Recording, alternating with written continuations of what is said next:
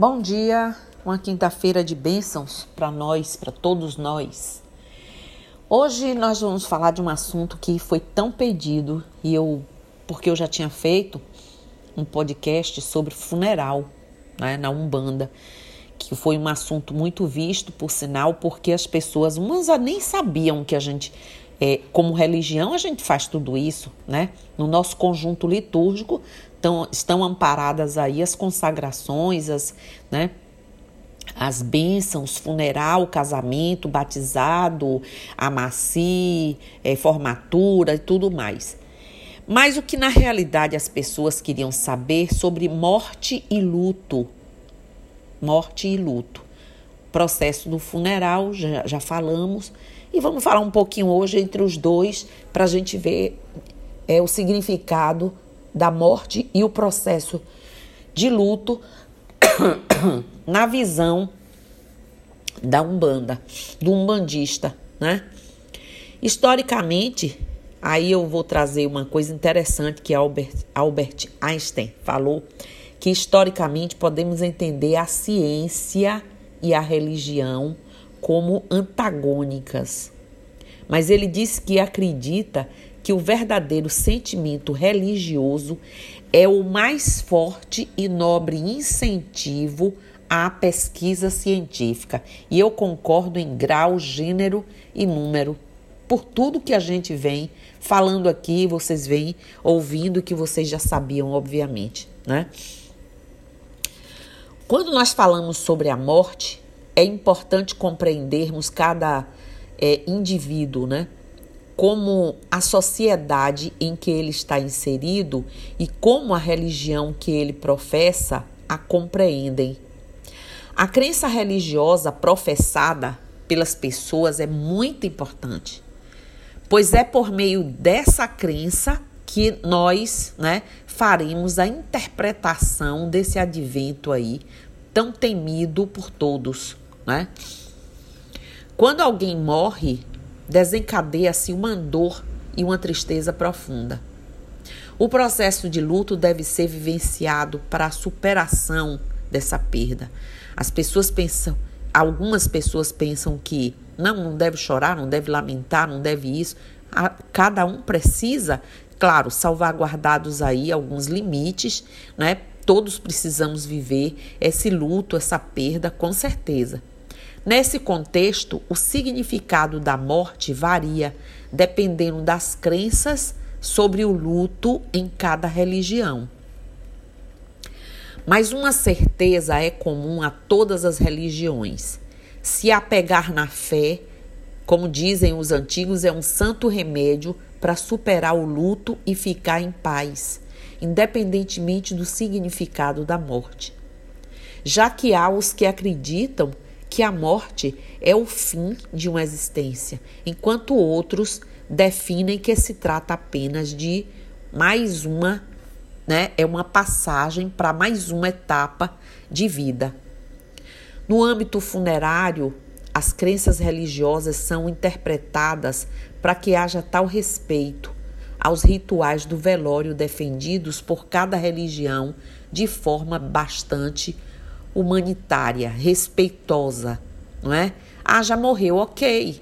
Mas a pessoa ocupou, habitou aquele corpo, ainda está ali a figura, está ali a figura física de do que nós amamos, né? Sabemos que para nós um bandista se despreendeu, mas está ali aquela figura física: o pai, a mãe, o irmão, o filho, o amigo, o primo, não importa. Vamos explorar hoje como fiéis da religião bandista nos relacionamos com a realidade da morte. Buscaremos compreender o significado dos rituais, de nossos rituais, uma vez que esses diferem da maioria das religiões de cunho cristão. A Umbanda, gente, é uma religião brasileira, historicamente anunciada há mais de 100 anos, né? O marco inicial da Umbanda é a manifestação do caboclo, que todo mundo sabe, das sete cruzilhadas através do médium Zélio de Moraes, Fernandino de Moraes, em 1908, né? diferenciando-a do espiritismo, dos cultos de nação, e candomblé. Portanto, é uma religião sincrética que absorveu conceitos, atitudes e princípios cristãos, indígenas, afros, né? Era o que sabiam, mas hoje sabemos que ela trouxe contribuições que datam da existência da humanidade. Nos dias atuais, a Umbanda possui várias ramificações, vertentes, como é, queiram chamar, por exemplo, como a Umbanda popular, Umbanda branca, de caboclo, sagrada, etc. A Umbanda prega a existência de um único Deus, nosso Pai Olorum, nosso Criador, e tem nessa sua crença o seu maior fundamento religioso. Contudo, a Umbanda prega, sim, que as divindades de Olorum, né, as suas manifestações, os, os, os, os orixás, né, são seres divinos dotados de faculdades e poderes superiores aos dos espíritos das linhas de lei ou arquétipos. Certo? O culto umbandista é realizado em terreiros, né? ou templos, ou centros, como queiram chamar, para o encontro dos participantes, né?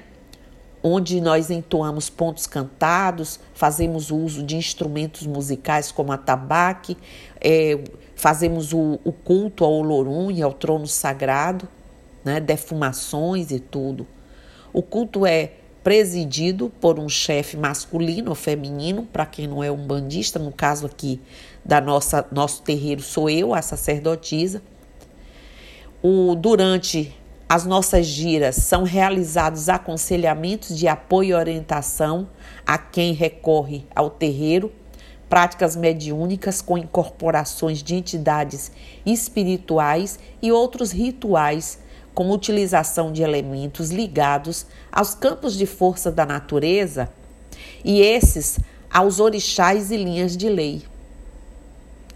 Na Umbanda trabalhamos com magia, trabalhamos com elementais, elementares, não é isso?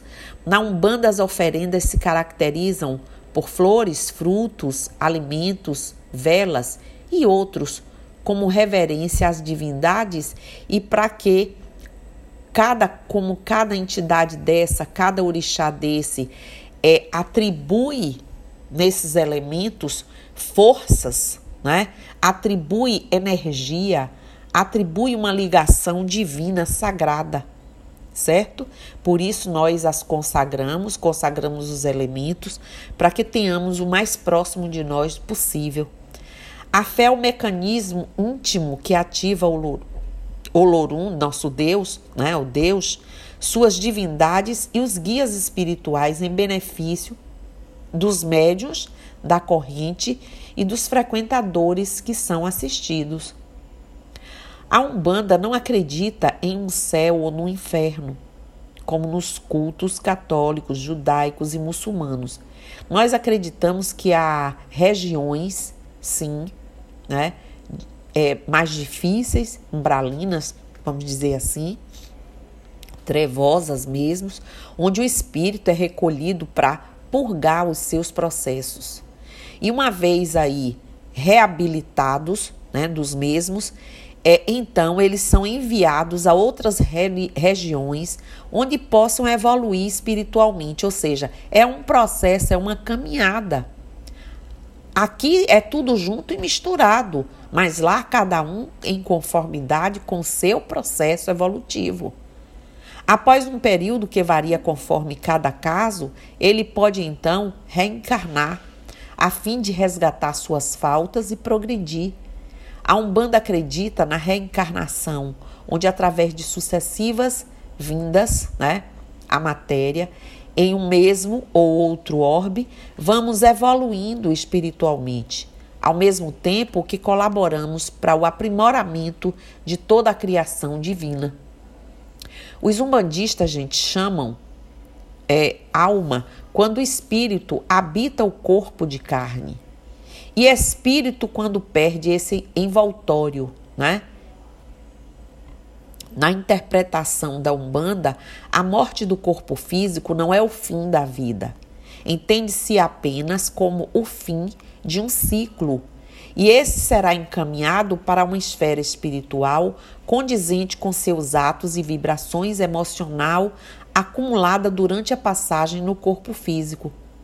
A Umbanda tem na cerimônia fúnebre a preocupação de garantir que o espírito desencarnado fique a cargo da lei divina e não tenha problemas aí maiores com ataques de espíritos negativos. Na Umbanda, morte, nascimento são momentos bem sagrados para nós. Não é? O objetivo maior do nascimento e da morte é a harmonização e a evolução consciente do espírito.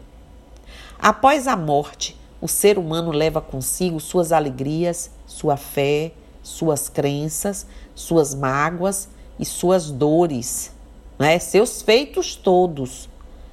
Não adianta, aí eu vou tirar minha vida porque eu não aguento mais isso aqui. Você vai tirar e vai se comprometer mais porque você vai levar o que você tem. Não é? Para compreenderem um pouco sobre os ritos de passagem da Umbanda, eu farei aqui um pouquinho, né, um questionário das perguntas que mais me são feitas, e pelo menos que eu vou me lembrando aqui agora, é, que eu me recordo, para vocês buscarem compreender. Vamos lá. Como os umbandistas compreendem a morte? Qual o seu significado? Bom, já disse aí que entendemos a morte como um retorno do espírito à pátria espiritual. Significa que nossa missão nessa encarnação se encerrou ou nós precipitamos, né? E aí vamos responder pelas nossas nossos equívocos. Quais são os rituais de passagem do mundo material para o mundo espiritual? Bom, Paiomolu, que é o senhor da morte, corta o cordão de prata que liga o corpo material ao corpo espiritual. Quando então, gente, há o desencarne, né? O desencarnado é conduzido ao Pai Obaluaê, Senhor da Evolução, que direciona o espírito a passar então por um portal de luz, onde irá reviver suas obras durante essa encarnação terrena e será julgado aí, ou sei lá, não é bem julgado, mas será é, é, dado a essa pessoa exatamente aquilo que ela trouxe aí na sua bagagem para ser direcionado, posteriormente direcionado. O funeral umbandista é dividido em duas partes, quais são elas? É, a Umbanda tem o seu ritual próprio de funeral, que muda de terreiro para terreiro, pode mudar algumas coisas. De forma geral, a purificação do corpo com incenso, água sagrada e óleos. O corpo do desencarnado é ungido com óleos apropriados para que se crie uma aura positiva protegendo e na urna funerária são traçados símbolos mágicos que, de proteção espiritual. Antes do enterro ou cremação, o sacerdote pronuncia algumas palavras de conforto a todos os que estão né, já no velório e também sobre as virtudes do umbandista desencarnado, quando é o caso de um convívio dentro de um terreiro que se conhece aí o trabalho desse umbandista. Após o túmulo, túmulo ser coberto de terra, e as flores serem depositadas sobre ele, o sacerdote ministrante deve cercá-la com pemba ralada, né, criando um círculo protetor à sua volta e deve, deve acender quatro velas brancas, uma acima da cabeça, uma abaixo dos pés, uma ao lado direito, outra esquerdo, formando aí uma cruz de proteção. E maiores detalhes, e tem muitos detalhes, vocês podem pegar no podcast que eu fiz só de funeral, tá bom? Qual o papel e a importância do orixá Omolu? Pai Omolu é o senhor da morte, aquele que rege os cemitérios, gente, guardando para Olorum todos os espíritos, né, que digamos assim, estão nesse processo da passagem. Os umbandistas acreditam em reencarnação, a Umbanda admite, acredita na reencarnação, com o mesmo significado do Espiritismo, né, de Allan Kardec. como um retorno do espírito à verdadeira pátria. Os adeptos da Umbanda podem ser cremados, eu já falei né, no início. O desencarnado umbandista pode ser cremado ou enterrado, pois seu verdadeiro ser, o espírito, não mais habita aquele corpo de carne. Então é uma escolha da pessoa, que normalmente as famílias, quando podem, cumprem aí, né, com desejo.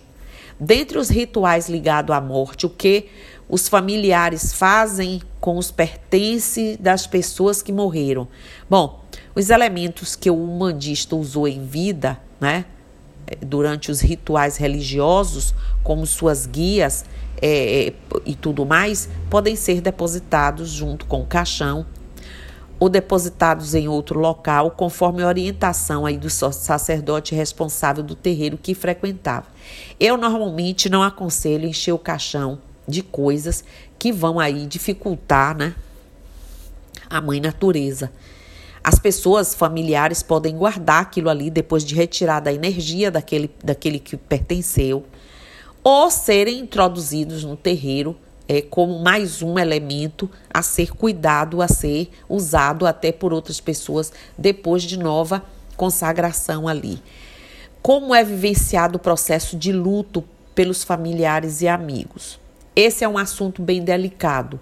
O luto dos familiares e amigos é o mesmo que o de qualquer outra religião, com dor pela perda, porém sem revolta.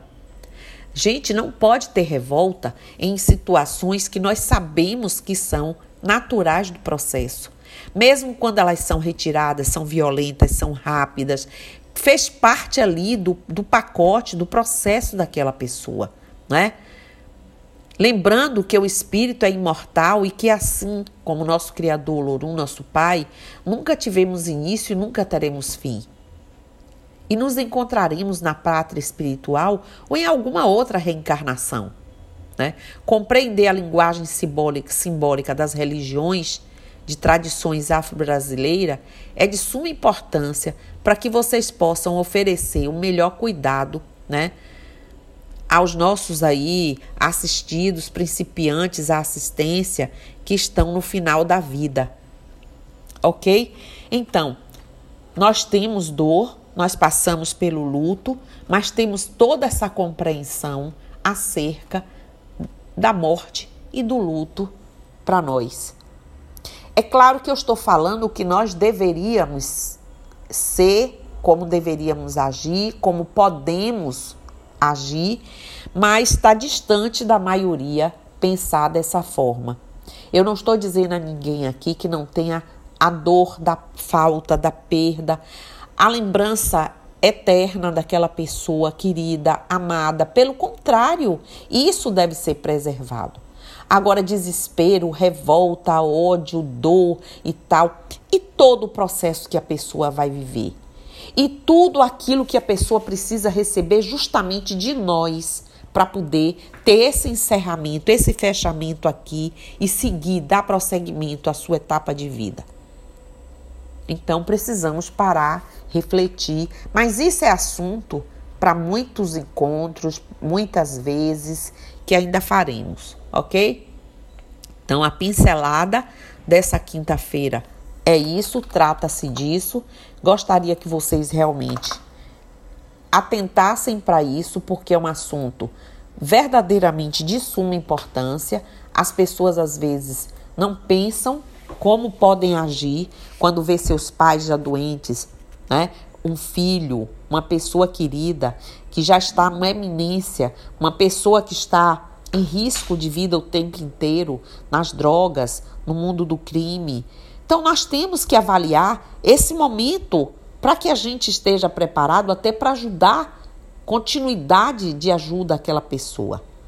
OK? Então era isso que eu tinha para falar hoje. Um bom dia para todo mundo. Que o Lorum nos abençoe, nos cubra realmente e que ainda a vibração da linha das crianças por esse mês, por tudo que a gente está vivendo, faça aí todo o efeito em suas vidas. E eu estou aqui. Bom dia.